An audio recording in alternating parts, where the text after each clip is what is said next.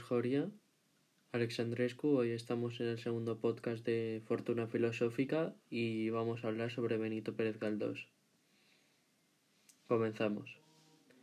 En primer lugar, cabe destacar que Benito Pérez Galdós abarcaba diversos conocimientos, ya que al principio quería ser abogado, pero luego se decantó por por las letras, por el hecho de ser escritor y lo que más me fascinó de él cuando leí ya sea la introducción o la mera obra en sí fue cómo se decantaba siempre por el, por el observar, ¿sabes? Por el, por el foco, por el centrarse en la observación sobre todo de las personas que están más desfavorecidas, es decir, en las sociedades marginales donde hay prostitutas y personas que no entienden sobre su realidad o sobre su analfabetismo propio que en esa época, sobre todo durante la burguesía del siglo XIX y entre, entre el siglo XIX y el siglo XX fueron no unas épocas convulsas, sino, ¿cómo decirlo?, una época más o menos inquisitorial por el sentido de que la mujer era considerada como objeto.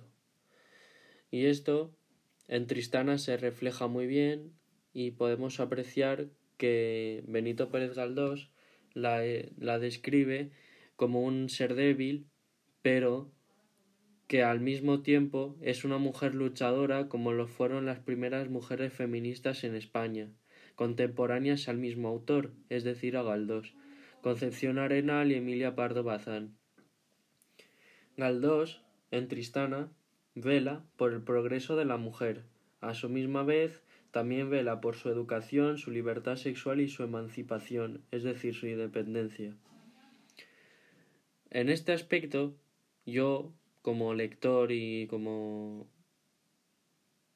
un mero estudiante de, de literatura o de no de estudiante en la carrera en sí, sino como cómo describirlo eso. Eh, como un estudiante que le gusta la literatura o que está apasionado por ciertos aspectos de la literatura misma. Puedo decir que Benito Pérez Galdós, aparte, en el aspecto naturalista de la novela, no emplea el pleno naturalismo de Emile Zola, sino que subjetiviza a partir de su opinión la evolución del personaje, ya que la protagonista, Tristana, estará condicionada al fracaso, pero tendrá voluntad de poder. Yo creo que Tristana en esta novela refleja muy bien esa voluntad de poder porque quiere emanciparse, quiere tener esa libertad que todos reflejábamos a partir del 1892, o sea, las mujeres en sí, cuando por primera vez Simone de Beauvoir estaba, estaba en Francia y eh, escribía tratados sobre esto, pero aquí eso no es un aspecto Mm, no, digamos que no es tan relevante como hablar de Benito Pérez Galdós en este caso, pero que es un factor condicionante que influyó. Pero sí, Galdós fue un autor importante para la literatura española y eso se deriva por el mero hecho de que tenía esa capacidad de expresar lo que lo inexpresable a través de unas palabras no no ocultas, pero empleaba un registro estándar, unos coloquialismos, vulgarismos de las zonas respectivas, los andalucismos. Y puedo decir que Galdós vela por conseguir un cierto dinamismo emocional y social dentro de la novela con la finalidad de optar a realizar una obra catártica, sino que a través de la distopía de la novela, tanto subjetivizar como objetivizar al personaje. En esta en este aspecto, cuando decimos una distopía, es una utopía no realizable. Una utopía, bueno, es, es así un concepto metonímico porque acabo de definir la utopía como el mero hecho. Pero bueno, yo quería centrarme en esos cuatro aspectos que os he comentado anteriormente. Pero aparte, yo puedo pensar que si Galdós escribía esto, ¿por qué no podía escribir otras cosas o centrarse en la abogacía como, como estudió él o como hicieron sus estudios universitarios? Pero él prefirió decantarse por el periodismo y por las letras. Yo creo que las letras para él fueron un punto de inflexión porque también se fue en un aspecto bohemio, en otros no tanto, pero yo puedo decir como fiel lector o como fiel persona que ve este libro como un libro que puede concienciar a la gente sobre las libertades y las no libertades que tiene el ser humano sobre las personas. Pero si esta libertad de la cual hablamos, que es la emancipación de la persona, en este caso de la mujer, como elemento importante o como un factor condicionante a desencadenar un, una, revolución dentro del tanto del pueblo español como de los otros países como Francia, como como la Noruega de Henry Ibsen.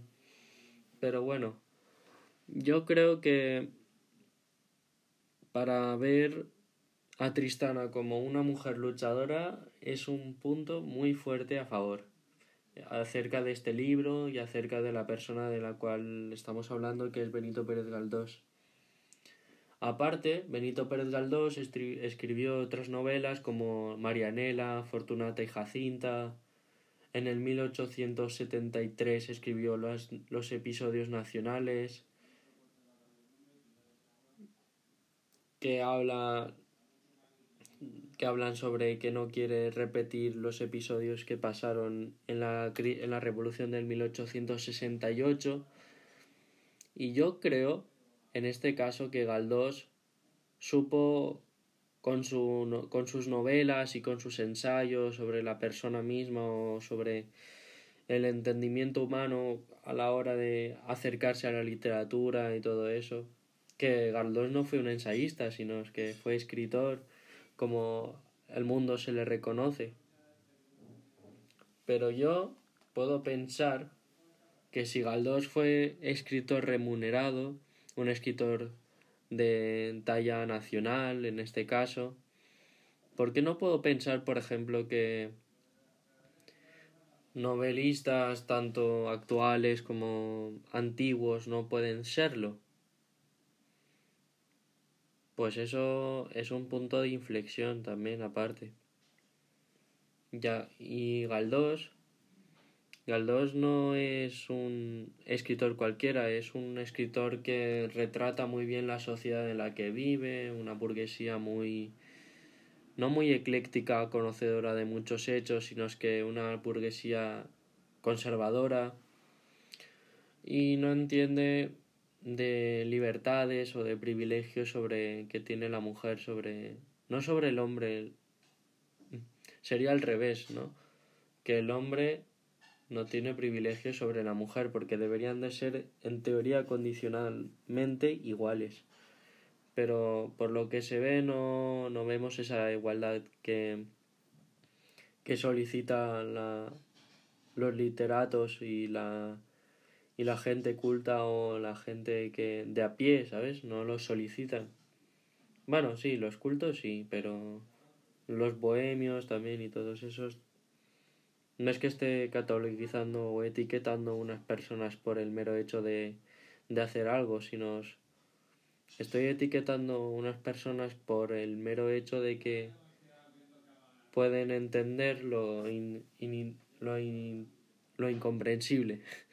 Es que a veces, como cuesta hablar, o me cuesta hablar en este caso tanto en público, que no es realmente un público, sino es que es un podcast que se abre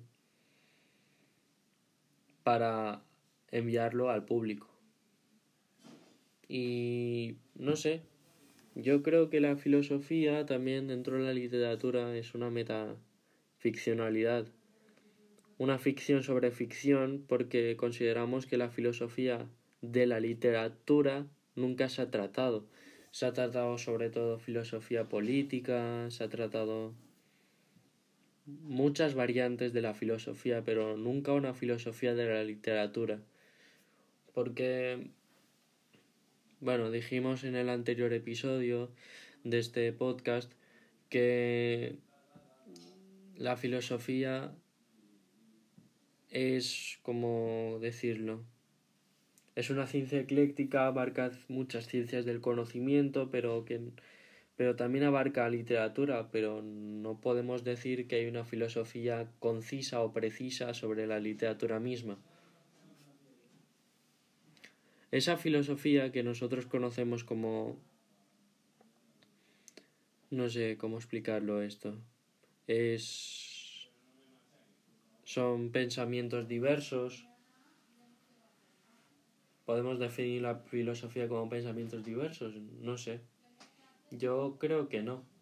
Porque una filosofía que trata solo pensamientos diversos y no se centra en un foco es como que está perdiendo el rumbo y solo se guía por el libre albedrío. Pero no sé, a mí me encanta mucho el libre albedrío. Es una contradicción que acabo de decir ahora mismo. Pero ¿Y si esa contradicción hubiera existido en este momento? Es como que habría un método calculado y no rudimentario, sino técnico, metódico en ese aspecto. No sé, llevamos 12 minutos y de momento esta conversación con vosotros me está gustando mucho. Es una conversación muy fluida, aunque a veces cueste encauzar el rumbo del podcast, pero no sé. Es como hablarle a un amigo que tienes enfrente. O que te cuesta expresar los sentimientos y lo canalizas a través de unas notas de voz, como es mi caso. Pero yo, no sé, a mí me gusta hacer podcast y es el segundo que hago, pero no es que esté experimentado en esto, sino es que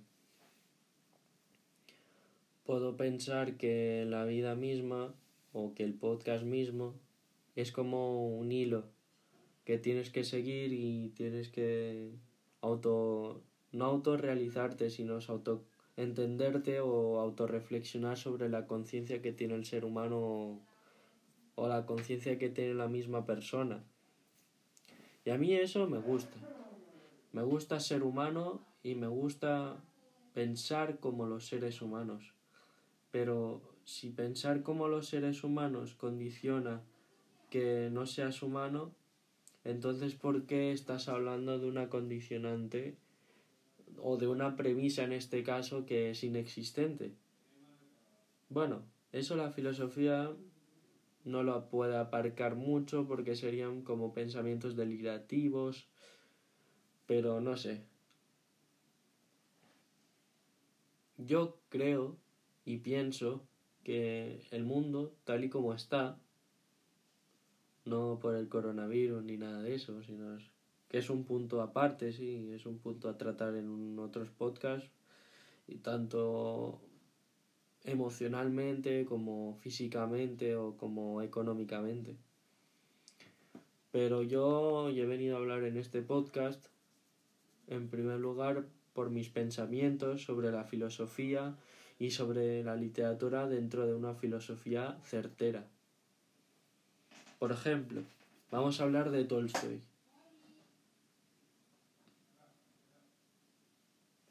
Y